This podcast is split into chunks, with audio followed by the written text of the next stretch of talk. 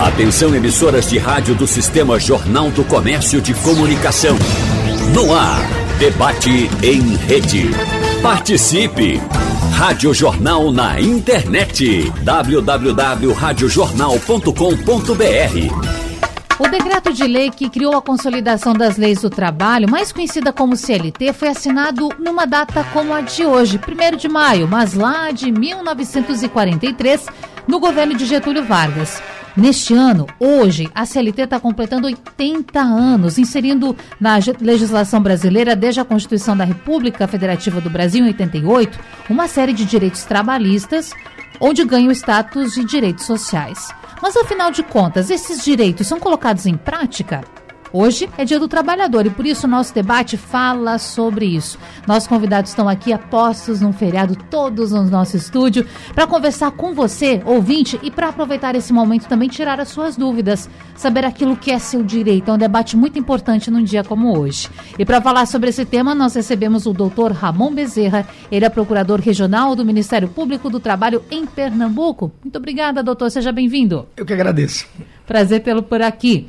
Na nossa bancada também hoje, Suzineide Rodrigues de Medeiros, Superintendente Regional do Trabalho em Pernambuco. Deixe-me, inclusive, fazer aqui uma, uma ressalva, um destaque que Suzineide foi empossada há pouco tempo, se não me engano, no dia 17, é, é isso? Temos pouco mais de um mês, porque eu já tinha Sim. tomado posse, né, oficialmente, mas só foi no dia 17 que a gente celebrou junto com todo mundo. Então é um prazer tê-la por aqui para começar esse trabalho, conhecermos também a sua proposta, num dia que é tão importante. É, exatamente, vamos conversar bastante e muito obrigada pela oportunidade. Ah, a gente que agradece. E para fechar o nosso time hoje, Rinaldo Júnior, ele que é presidente da Força Sindical Pernambuco e também vereador do Recife.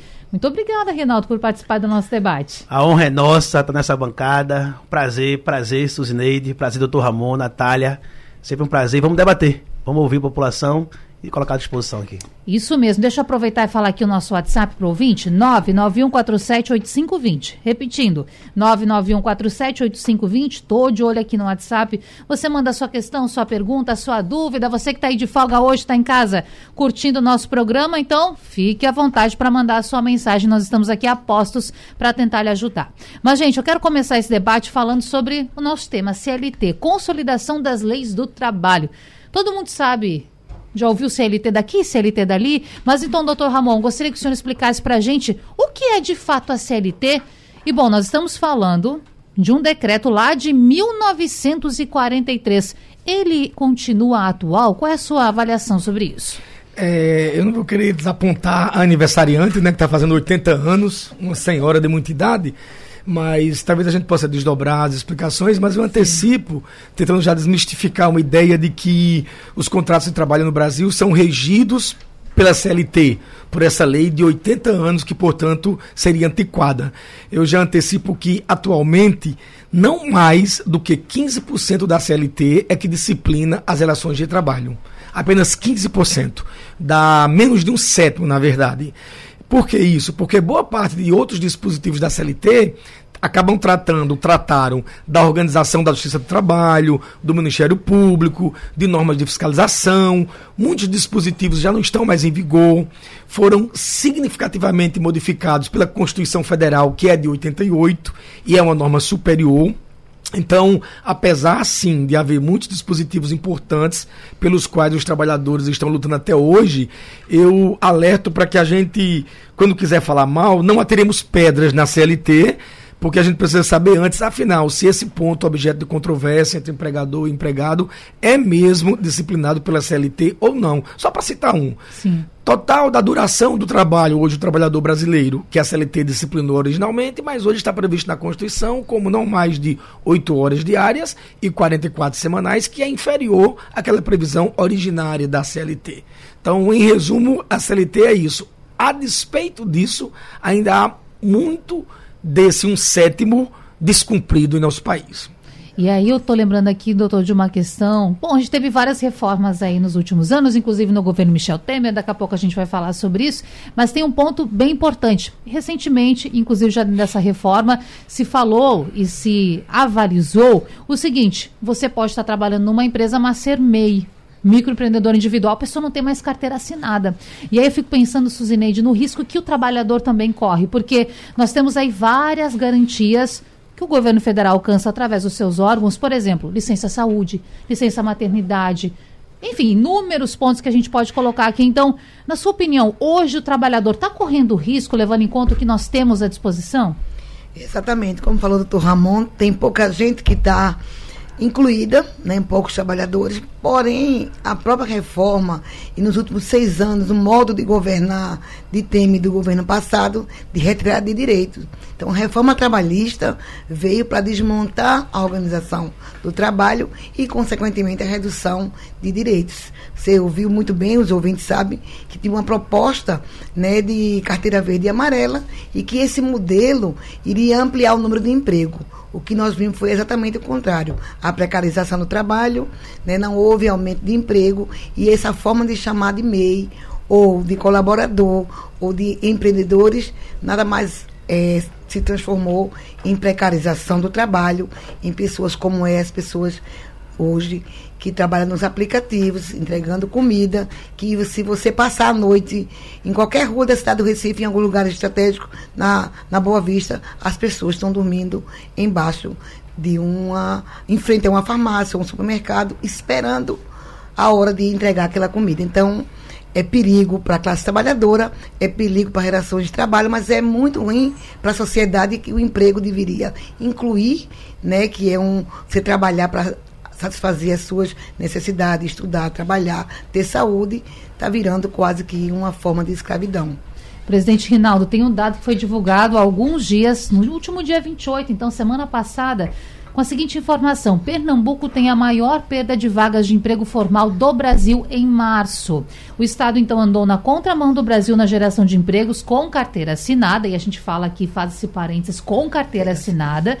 Essa informação ela vem a partir de dados do CAGED. São informações do próprio governo, do Ministério do Trabalho e Emprego, mostrando que depois de dois meses de recuo, o emprego formal subiu em março, só que aqui no estado teve queda, e esse destaque negativo e que nos preocupa. E eu quero aproveitar esse dado que lamentamos e eu gostaria muito que no próximo ano a gente estivesse aqui junto trazendo uma informação muito diferente, mas presidente, nós temos, e isso o Zineide falou muito bem sobre isso, hoje um olhar diferente sobre o empreendedorismo.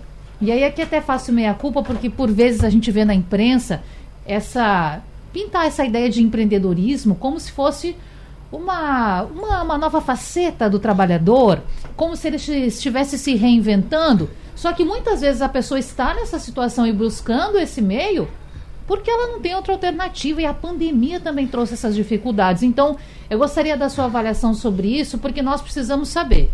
Ok, empreender é válido. O mercado brasileiro sim, precisa sim, disso, sim, mas o, a pessoa também precisa de emprego, de ter garantias legais. Isso preocupa o senhor? Olha, Natália, primeiramente a gente tem que ver pela ótica. O doutor foi muito feliz quando a gente não deve jogar pedra na nossa CLT, Nossa Senhora de 80 anos. Mas as tentativas, Suzy, como você foi muito feliz também, aos ataques da CLT, a redução das, das garantias, esse trabalho intermitente, que é um crime contra o trabalhador, tudo isso é um ambiente de negócio que muitas vezes foi prometido que com essas reformas seriam gerados mais empregos, que isso foi a maior enganação que aconteceu nos últimos anos, advento da reforma trabalhista, que não aconteceu de forma alguma. E aí o trabalhador ele fica descoberto. E foi vendido para ele uma falsa sensação que empreender, ele seria um empreendedor, dono do seu serviço, dando do seu horário. E não foi bem assim. A gente encontra aí cada vez mais a precarização. O trabalho por aplicativos é um exemplo clássico disso. Onde muitos trabalhadores que perderam seu emprego na medida que a reforma trabalhista foi avançando, onde foi divulgado, onde foi amplamente divulgado que seria uma nova arma para tentar geração de emprego e não aconteceu. Você trouxe um dado importantíssimo. Que Pernambuco é, segundo os dados do CAGED, Isso. não existe um ambiente de, de criação de novos postos de trabalho. Mas veja que interessante. Essa mesma pesquisa, que eu tive o prazer de discutir e de me debruçar sobre ela, mostra que a capital, a cidade do Recife, nos últimos 24 meses, doutor, apenas dois meses, da, da, da, da pandemia para agora, apenas dois meses apareceu com taxa negativa. São 18 19 meses seguidos de geração de emprego a cidade do Recife. Mas nós, Recife não está tá isolado, está dentro de um estado. E aí você olha para quem gera emprego no interior dos estados, a economia agr agrária, as empresas, as indústrias que deixaram de investir e muitas vezes por não ter mão de obra qualificada. Por não ter mão de obra qualificada. Isso gera um, todo um sentimento que Pernambuco está andando para trás. E não é bem assim. Pernambuco é um estado, um, um dos mais ricos do país, mas precisa se valorizar o trabalhador. Lula foi muito feliz ontem quando ele disse que quando a gente gera, aumenta o salário, a gente aumenta o consumo, aumentando o consumo, aumenta a indústria, valorizando a indústria, aumenta o emprego e aí valoriza o trabalhador. É um ciclo. Comércio, eu acho que a gente né? vive, o comércio, eu acho que a gente vive um momento como esse, doutor. Eu costumo dizer nas minhas assembleias que a melhor forma de valorizar o trabalhador é com dinheiro no bolso. Uhum. Há quanto tempo a gente não tem um reajuste real nas carteiras? Mínimo, Há muito tempo. O imposto de renda é um outro exemplo clássico. Onde é que, por mais que Lula fez esse esforço para 2.600 agora ser isento de imposto de renda, mas aonde que 2.600 é renda nesse país hoje? Quem é que vive, quem é que tem renda com 2.600? Isso chama o ambiente de negócio, que a gente tem que criar, movimentar pela ótica do trabalhador e também sem esquecer do micro e pequeno empresário, doutor. Segundo os mesmos dados do CAGED, quem mais emprega desse país são os micros e pequenos negócios, que não são valorizados, que são trabalhadores também, que suadores.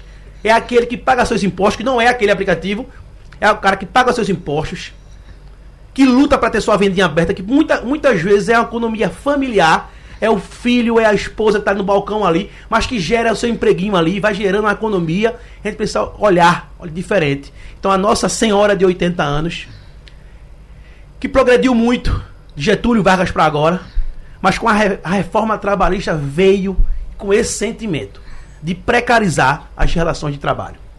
E eu quero deixar bem claro aqui que a gente não é contra as pessoas que querem empreender. Sim. Pelo contrário, o que nós queremos aqui, nosso ouvinte, que todo mundo que esteja nos acompanhando tenha sucesso financeiro, que você possa progredir, melhorar de vida, levar mais qualidade de vida para o seu filho, para as pessoas que estão no seu entorno. Agora, a gente tem que prestar atenção nessas questões para não romantizar uma situação achando que está ok, mas não está não. E aí, doutor, eu, doutor Ramon, tem um ouvinte aqui que já está participando com a gente, que é o Milton, é lá de Candeias, e ele faz uma, uma ponderação aqui no WhatsApp da Rádio Jornal, 991478520.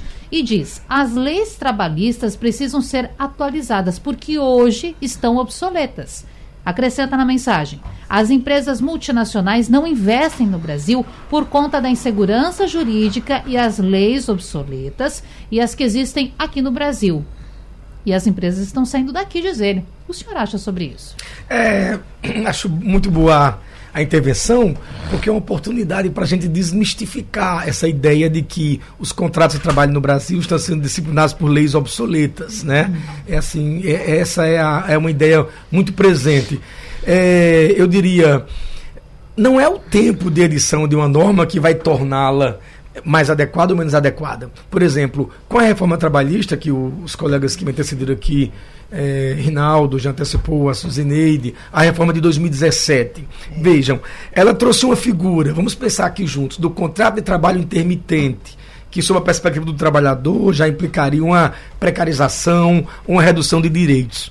Mas hoje nós temos dezenas, né, eu acho que nós já chegamos a dezenas de milhão de trabalhadores de aplicativos que estão sequer protegidos por um contrato de trabalho intermitente. Qual é o nome do ouvinte? É Milton. Milton. Pois bem, Milton, então eu responderia para você.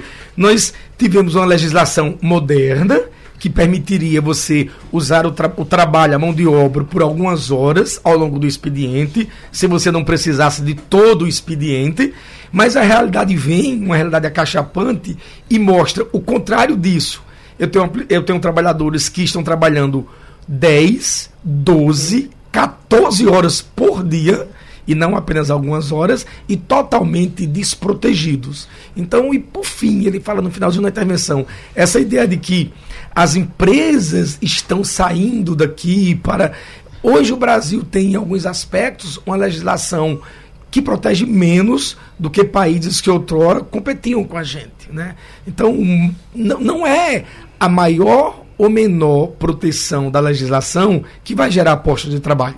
Se nós reduzíssemos, eu sei que o salário mínimo é insuficiente para a sobrevivência, hoje fixado em 1.320, mas se nós reduzíssemos, raciocina comigo só de forma abstrata, a gente não vai fazer isso. Para 600 reais, isso não faria uma empresa que não precise hoje de mão de obra contratar mais trabalhadores só porque o trabalho, o salário foi reduzido para 600 reais. O que é que isso geraria? Isso faria com que empresas outras que aí sim precisam de mão de obra, numa mesma quantidade, passassem a remunerar um valor inferior e isso só dificultasse, piorasse a situação dos trabalhadores.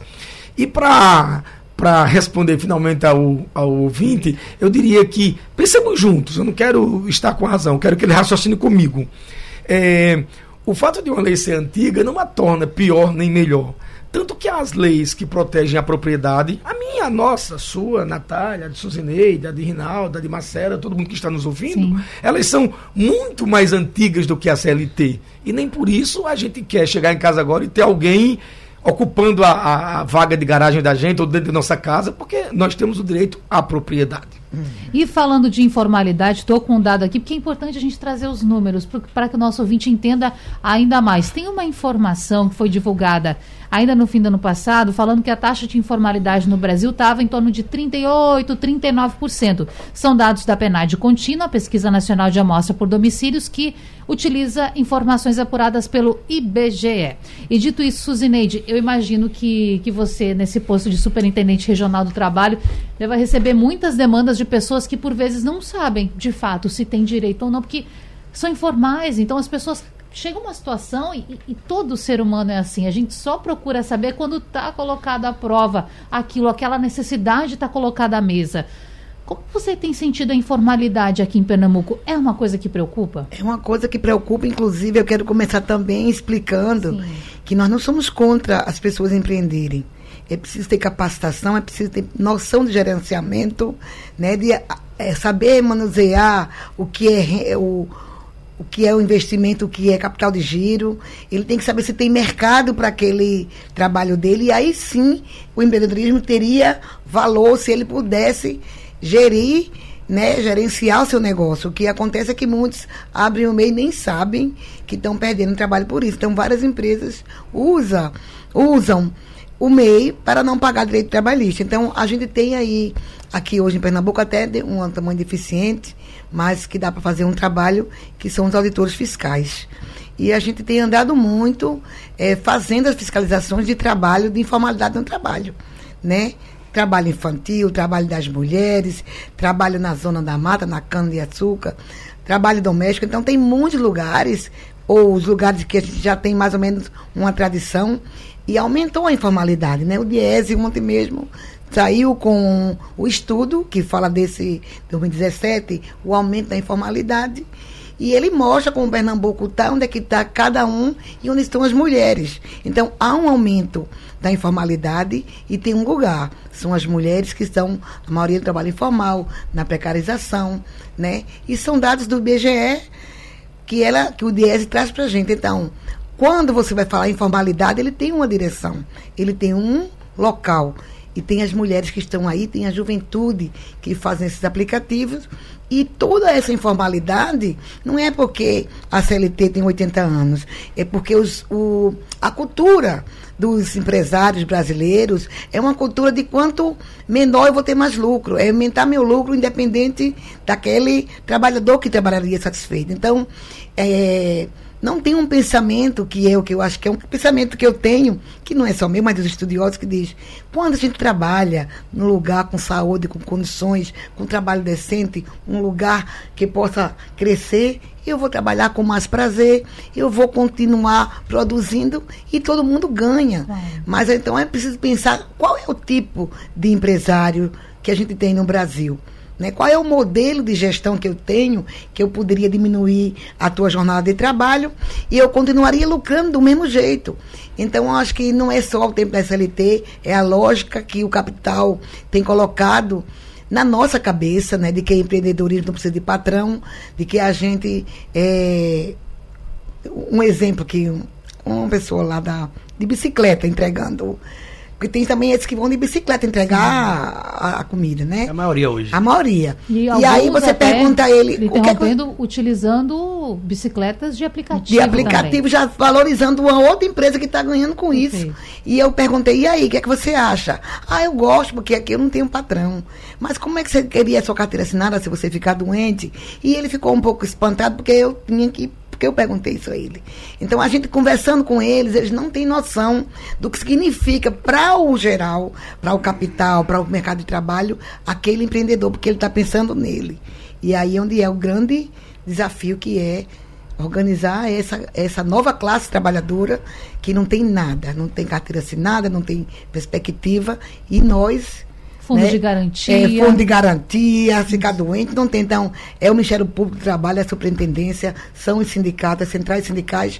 Temos que nos debruçar para começar a pensar como incluir essa nova classe trabalhadora. Perfeito. Agora, a gente fala de informalidade e lembra muitas vezes os aplicativos, mas tem aquela pessoa que está lá em frente ao hospital vendendo um salgado, informal também. Também, também. Isso existe há muitos anos, não foram os aplicativos que trouxeram isso. Mas, Reinaldo Júnior, eu preciso tocar nesse ponto ainda dos aplicativos, porque está presente na sociedade. A gente não vai conseguir tirar os aplicativos, até porque fazer meia-culpa, nós também utilizamos. Usamos. É, Isso. exatamente. Não é? Faz parte, tá, tá dentro da nossa realidade. E aí, levando em conta a sua ligação, claro, como força sindical, presidente, mas também vereador da cidade, do Recife, a gente vê muita dificuldade também desses aplicativos serem normalizados, terem uma lei garantindo aquilo que devem cumprir, o que devem fazer, e em contrapartida também as garantias para o trabalhador. Levando isso em conta, como é que está isso no Recife? Porque existe uma discussão. Então, você está perguntando agora ao vereador do Agora é o Recife. vereador. Vamos lá. Existe sim uma lei. A lei foi votada em 2019, onde a gente, por exemplo, dentro desse arcabouço dessa lei, previu o tempo útil do carro, do automóvel, falando do Uber. Falando do Uber. Também é um aplicativo. E essa lei protegia muito o trabalhador, mas falta ainda uma regulamentação que vai ser por, através de decreto, que já está se discutindo, já está se falando sobre esse tema.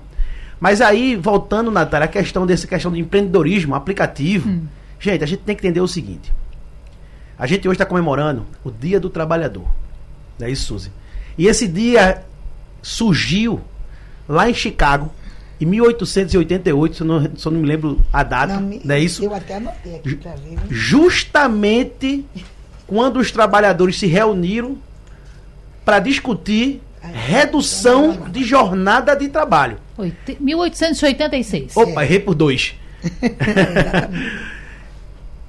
Para discutir a redução da jornada de trabalho. Naquela época, eles entendiam que deveriam ter tempo igual para o trabalho, para o lazer e para o descanso.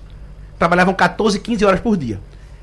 E a discussão era 8 horas de trabalho por dia. O que está vendo hoje? Essa discussão ela, ela, ela é tão importante que os teóricos da administração ponto dizer que o trabalhador, quanto mais bem remunerado, feliz, mais produz. Exatamente.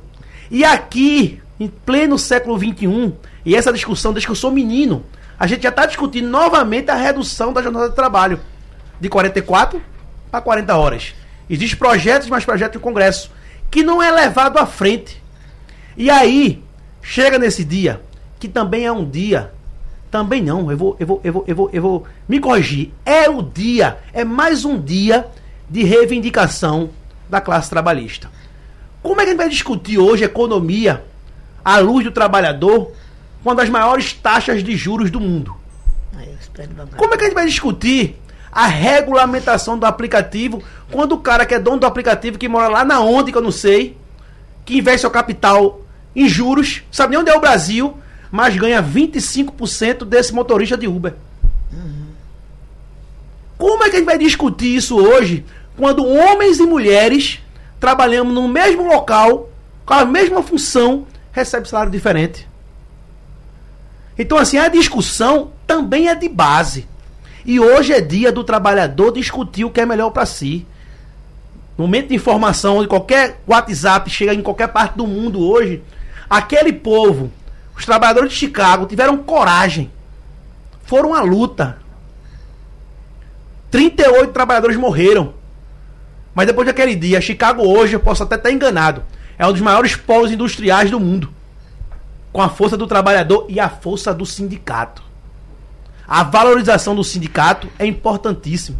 A gente está aqui discutindo, eu estou aqui em frente a frente com o Ministério Público do Trabalho e com a, procura, e com a, a, a, a superintendente Suzineide. Eu já tive, eu já, eu já lembro época, doutor, que o Ministério Público do Trabalho, que sempre foi parceiro dos sindicatos, diga-se passagem, de eu ver procurador sair, sair do gabinete e ir numa greve, pedir para parar a greve para gente negociar dentro do Ministério Público do Trabalho e lá se resolver. Eu já vi época, Suzy, do Ministério, o Ministério do Trabalho tá lotado de trabalhador e o Ministério do Trabalho ser, ser a vanguarda na mediação dos conflitos trabalhistas. Onde é que está isso hoje? Os sindicatos levaram um duro golpe. Mas nós somos o ponto de resistência. Quando houve a reforma trabalhista, foram nós que estavam lá. Quando houve a reforma, a reforma previdenciária, foram nós sindicatos que estavam lá brigando para não acontecer. E está aí o resultado. Quem se aposentar hoje é luxo. O trabalhador hoje não tem direito se não for por meio do seu sindicato, que garante convenção coletiva. Por isso que a, a valorização dos sindicatos é importantíssimo para o trabalhador. E nesse dia é muito emblemático eu estar aqui hoje, numa rádio de grande audiência, debatendo a luz do trabalhador que está lá na base. E eu preciso aproveitar essa fala, Rinaldo, para falar sobre a contribuição sindical, porque isso também, de certa forma, foi retirado e muitas pessoas não entendem se é importante ou não é importante ter a contribuição sindical, e esse assunto está voltando à discussão. Bom, vamos lá. Qual a importância para os sindicatos dessa contribuição? Você mencionou aí a convenção coletiva, as discussões de reajuste que os sindicatos se envolvem. E deixa eu fazer um ponto e vírgula aqui. Quando acontece a revisão salarial beneficia a todos. Isso. Que contribuem ou não. Isso. Vamos lá, como é que está essa discussão? Olha, hoje é, o ministro Alexandre de Moraes pediu vistas, mas alguns ministros já declararam voto favorável à cobrança da contribuição associativa para o trabalhador não associado. E eu acho justíssimo e vou dizer por quê. Hum. Você fez, um, você fez uma abertura aí que quando o trabalhador em convenção coletiva ganha um benefício, o sindicato ganha benefício, abrange todos. Mas na hora de contribuir com quem lutou para conquistar aquele benefício, é só para alguns. Também sou favorável ao direito de oposição. Mas sou favorável, doutor, ao direito de oposição em assembleia. O trabalhador tem que participar da assembleia da sua categoria. Qualquer lugar é assim. Hoje, quarta-feira, eu vou pro jogo do esporte. Eu consegui meu ingresso. Tive, tive, eu tive o privilégio de conseguir porque eu sou associado, doutor. Também. O clube me deu a preferência de comprar primeiro. Hoje a gente vê hoje, como qualquer área, a gente tem que discutir os sindicatos que realmente estão trabalhando pelo trabalhador. Aqui ninguém está do lado do chamado pelego. E você, ouvinte que está me ouvindo, você, trabalhador, procure o seu sindicato.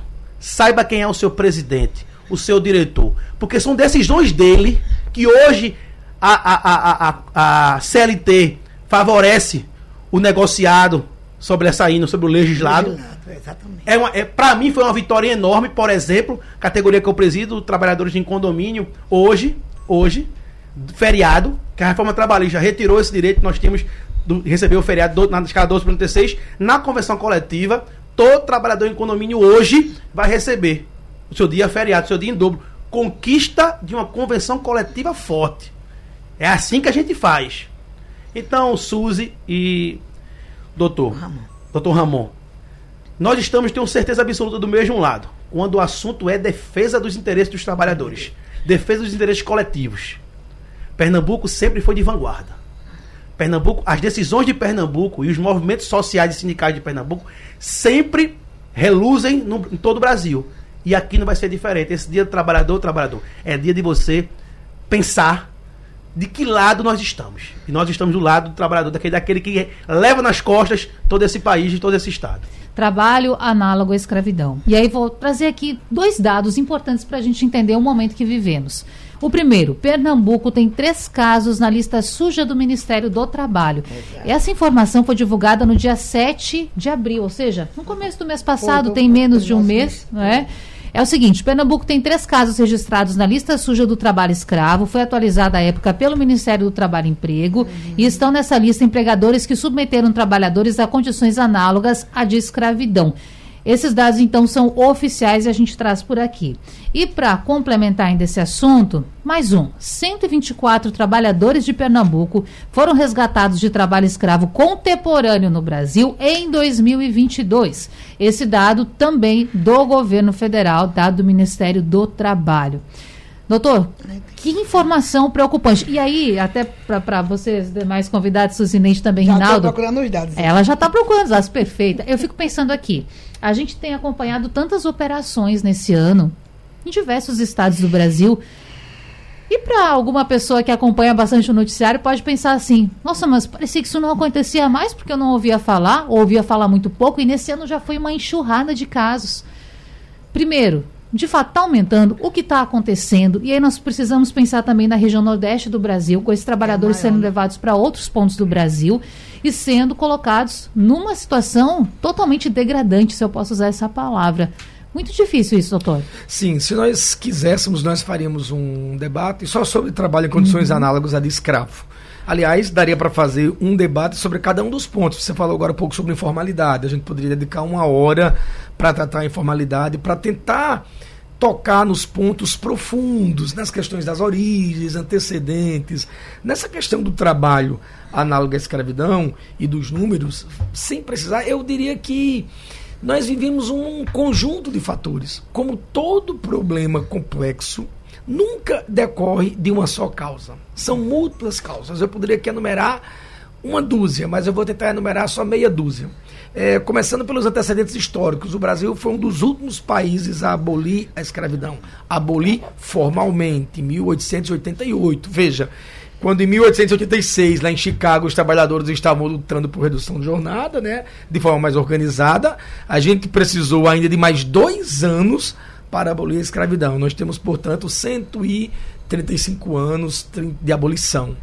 É, isso deixou raízes profundas na sociedade brasileira. Essa noção de que é, aproveitando como você disse no início do programa, vamos vestir a carapuça, né? Nós que também somos empregadores, somos empregadores domésticos muitas vezes. Então, até a última PEC agora em 2013, a empregada doméstica não tinha limitação de jornada. Vejam que coisa incrível. É. Ó, tudo bem, anos, você né? tem direito à carteira assinada, vou lhe pagar o salário mínimo, o 13 terceiro salário, mas fundo de garantia não tinha, e assim, você pode trabalhar a duração que o seu corpo aguentar. Então imagine como isso foi deixando raízes profundas.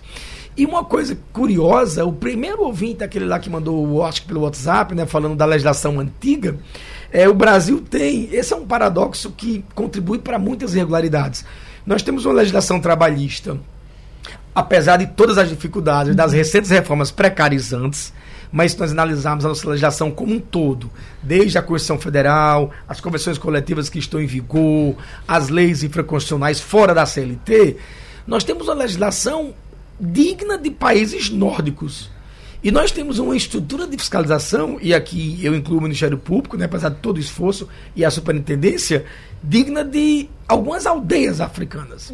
Basta ver o número de fiscais que a Superintendência do Trabalho perdeu nos últimos 20 anos e que não foram repostos. Falta então, de concurso público. público. Público. Então, o trabalhador fica no pior dos mundos. Uhum. Quando você quer tirar pedra na legislação, eu digo, olha que legislação absurda. Ela, ela, ela manda cumprir em detalhes o intervalo dentro da jornada de trabalho. Ok. Essa é a legislação abstrata. Agora, quem vai observar no dia a dia na fábrica, na lavoura, canavieira, no trabalho urbano, se está sendo cumprido ou não?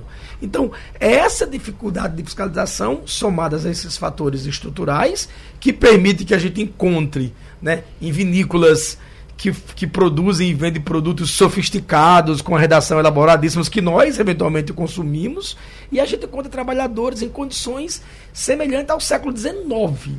E com a uma certa explicação de que, ah, não, mas era uma outra empresa que era empregadora, eu não sabia que isso acontecia, não dá para a gente de fato acreditar nisso, né? É preciso nos perguntarmos, agora nós como consumidores desses produtos, nas empresas, na construção civil, por exemplo, a gente encontrou muito trabalhador em situação larga de escravo, e uma, foi importante dizer que nós somos também empregadores, porque agora no estado de São Paulo, na segunda região, onde eu inclusive atuei, antes de vir para Pernambuco, houve casos emblemáticos de resgates de trabalhadoras, não por coincidência mulheres, né, domésticas, que estavam há décadas em situação de escravidão, de exploração, de liberdade tolhida.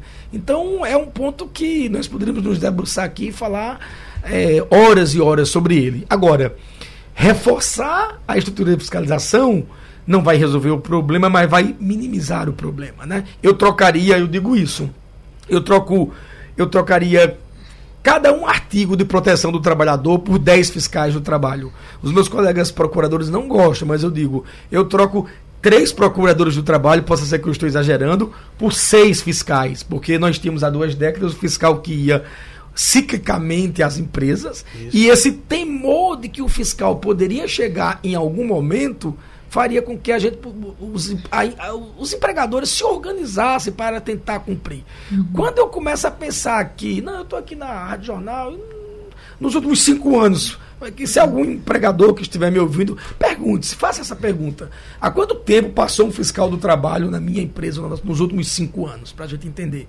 Então, essa expectativa, essa impressão de que eu não vou ter uma fiscalização preventiva, nós do Ministério Público temos muitos projetos em andamento, naqueles pontos temáticos importantes, né? Combate ao trabalho infantil, exploração sexual, discriminação, é, trabalho de igualdade de gênero, mas a gente ainda continua hoje atuando a partir de denúncias individuais dos trabalhadores. Se a gente tivesse uma fiscalização do trabalho estruturada, né, não tivesse perdido a estrutura que perdeu nos últimos 20 anos, 20 acho que de 94 para cá, 19 anos, 20 uhum. anos, a gente teria. Eu, eu prefiro uma legislação mais sóbria, menos protetiva, que eu tenha segurança de que vai ser cumprida, do que uma legislação de primeiro mundo que vai ficar no papel. Então eu acho que esses fatores acabaram fazendo com que a gente ainda hoje tenha trabalho em condições análogas de escravo trabalho degradante também. Preciso, Suzinei, perguntar dessa estrutura. Hoje, qual é a realidade aqui no Estado? Porque, primeiro, a gente vê, claro, que situações são denunciadas, de fato, aqui, mas também tem muito trabalhador daqui que sai para outro local e é, e é encontrado nessas condições. Como acontece também a volta desse trabalhador? Porque precisa de garantias legais e a negociação, inclusive, talvez de uma possível multa à empresa. Como é que está essa estrutura aqui em Pernambuco? Então, muito ruim, não é? A gente vem sentindo que não só foi nos últimos seis anos, mas há um agravamento né, nos últimos, porque as pessoas se aposentam e não tem concurso público para fiscal do trabalho. Né? E aí eu já quero aproveitar, porque o ministro já anunciou que vai ter concurso para auditores fiscais. Não sei a quantidade que vem, mas já dá um certo alívio e uma certa esperança de que a gente pode minimizar o que eu sinto agora como superintendente, com um mês de trabalho, então é pouco tempo para eu poder fazer uma análise maior, é que a gente fica apagando fogo. Vai lá, chegou uma denúncia, tem que correr, porque você não tem estrutura. Então, hoje, nós temos 44 fiscais. Eu estou visitando ainda as gerências. Uhum. Eu posso dar o exemplo da agência de Garanhuns, que eu fui, fui lá, conversa. Tem um auditor, e são 22 municípios que ele tem que fazer a investigação com apenas um carro. Então, nós temos a condição que temos hoje de fiscalização não condiz com a necessidade da sociedade. Então, é um projeto, tem vários projetos, então, trabalho escravo, trabalho infantil é um projeto nacional e isso é urgência.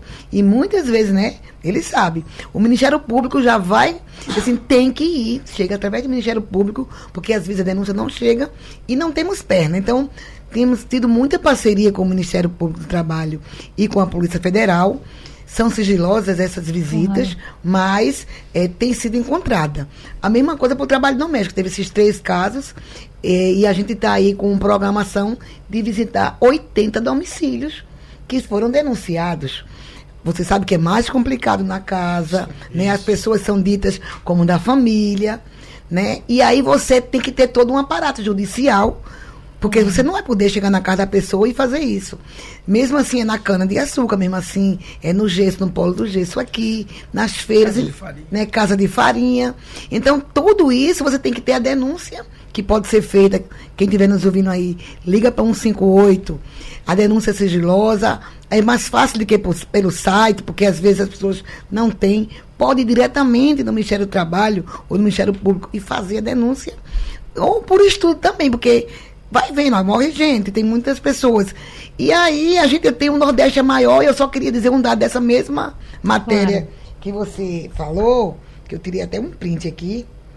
né, que são homens, né, a, na, na, na, sua maioria. Aquele perfil, né, qual o perfil é, dessa pessoa? Olha, né? são a partir do salário de desemprego, porque o Ministério do Trabalho a gente tem atuado a fiscalização do FGTS, a questão do abono salarial, se paga as feiras, se não paga, como é que está uhum. a insalubridade daquela, dentro da medida do possível das nossas condições.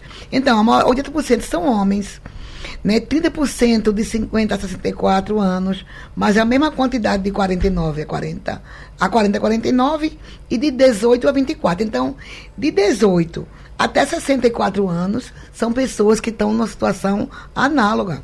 Né? Se você trouxer esse dado para para os lares, os domicílios, aí sim, 91% é de mulheres. Mas a maioria não tem, não tem o segundo grau completo, né? Não estudaram o ensino médio todo. E tem os que em Pernambuco foram analfabetos, 20%. Então, aí você vem com a esperança de trabalhar em São Paulo, Aí acha que aqui não está bom, então é levado muitas vezes por propostas enganosas. Chega lá, toma o documento da pessoa e a pessoa não tem como retornar. Né? E aí, para chegar à denúncia, é muito complicado. Então, tem todo um aparato. Tem que envolver o Ministério Público, o Ministério do Trabalho, Polícia Federal, o CRAS, para ter assistência social, para ter todo um uma, uma organização para tirá-lo de lá. A, a, empresa tem a obrigação. E de pagar os direitos, mas e as sequelas que ficam nessas pessoas? Então, é, o governo Lula né, tem todo um, um. Com três meses agora, quatro meses já foi o Diese colocou que 70% dos trabalhadores que estão no mercado formal conseguiram aumento acima da inflação.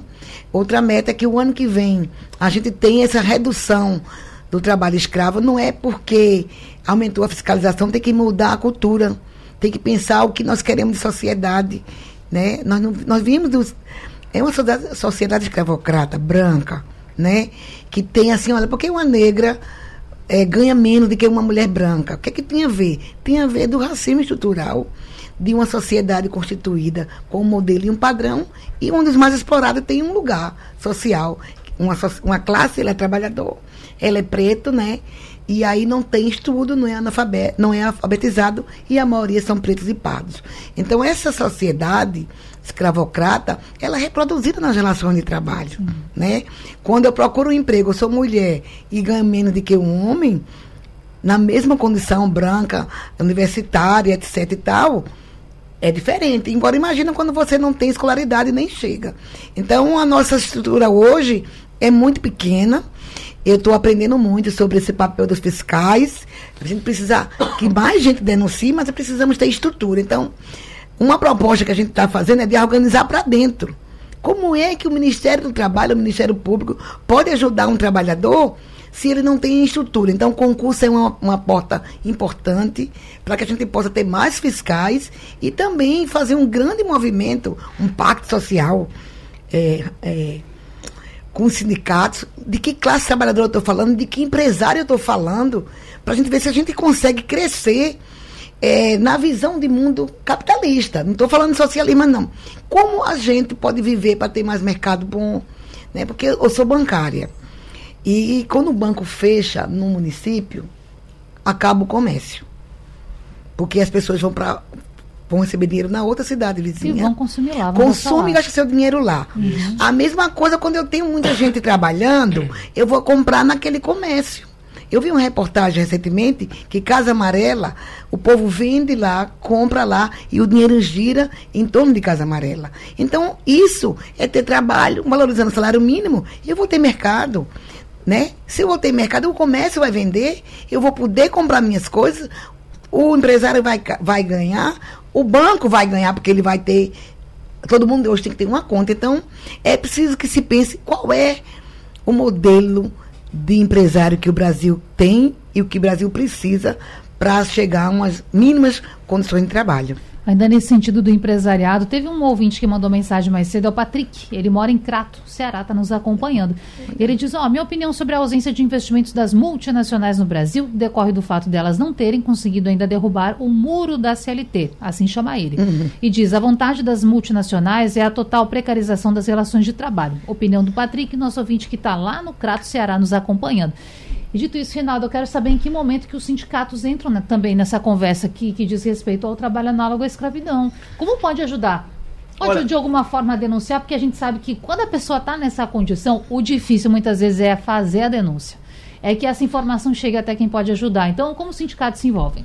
Natália, antes de mais nada, eu quero só Sim. fazer uma correçãozinha que a minha advogada mandou aqui pro meu WhatsApp Tá agora há pouco, quando eu falei que o julgamento estava em torno da taxa associativa, não, é a taxa Assistencial. assistencial. Sim, sim, sim. É, É. aquele recurso que é justamente usado para fortalecer os sindicatos nas negociações coletivas. É, exatamente. E voltando para esse tema, é, a gente sabe, e aí é um número, eu acho que os fiscais de trabalho são 44, É. mas auditores eu acho que deve ter menos de 10.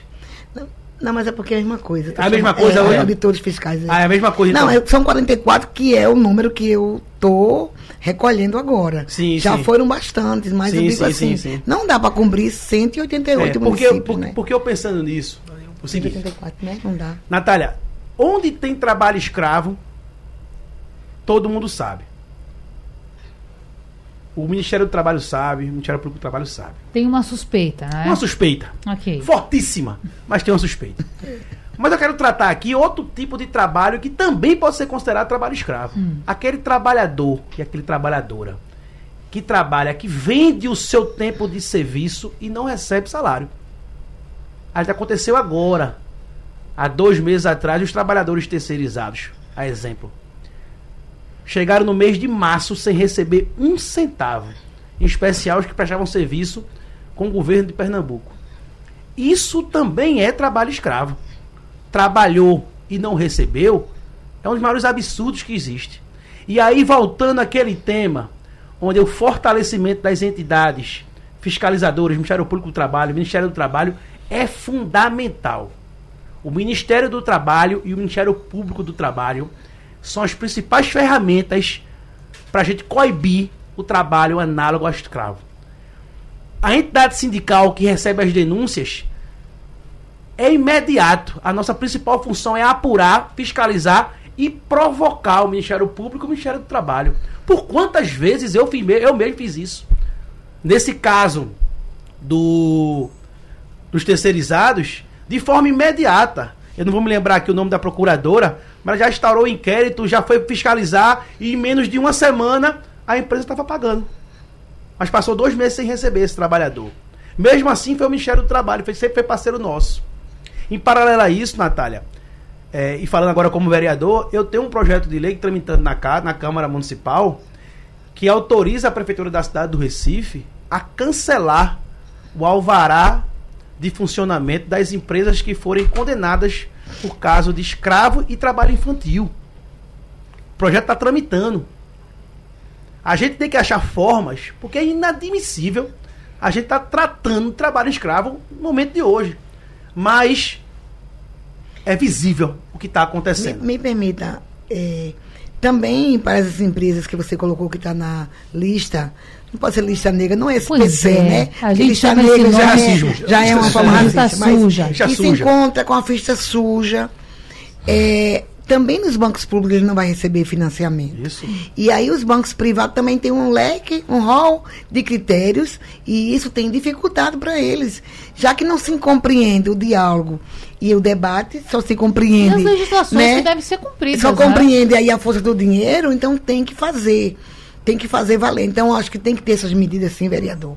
É, Parabéns, um mas tem que ter isso lista também. Não é só. É, a, a Natália falou no começo, eu Fala ia aí. intervir, acabei deixando passar, Mas mas, é mais já que é bom. Vai voltou, era para lembrar que como é sofrido, você falou acho que três empresas do estado de Pernambuco Sim. tiveram seus nomes. O Ministério Público do Trabalho, é, eu não sei quando começou, mas eu vou estimar em cinco anos, a gente está em 2023, de 2018 para cá, uma grande luta para a gente ter a publicação da lista. Não sei se você sabe, porque o governo anterior suspendeu a própria lista e o Ministério Público, por entender que é um instrumento imprescindível, veja, a gente tá nem falando nem em correção da irregularidade, É. né, que a gente às vezes não tem braços e pernas para tanta demanda, mas pelo menos para divulgar.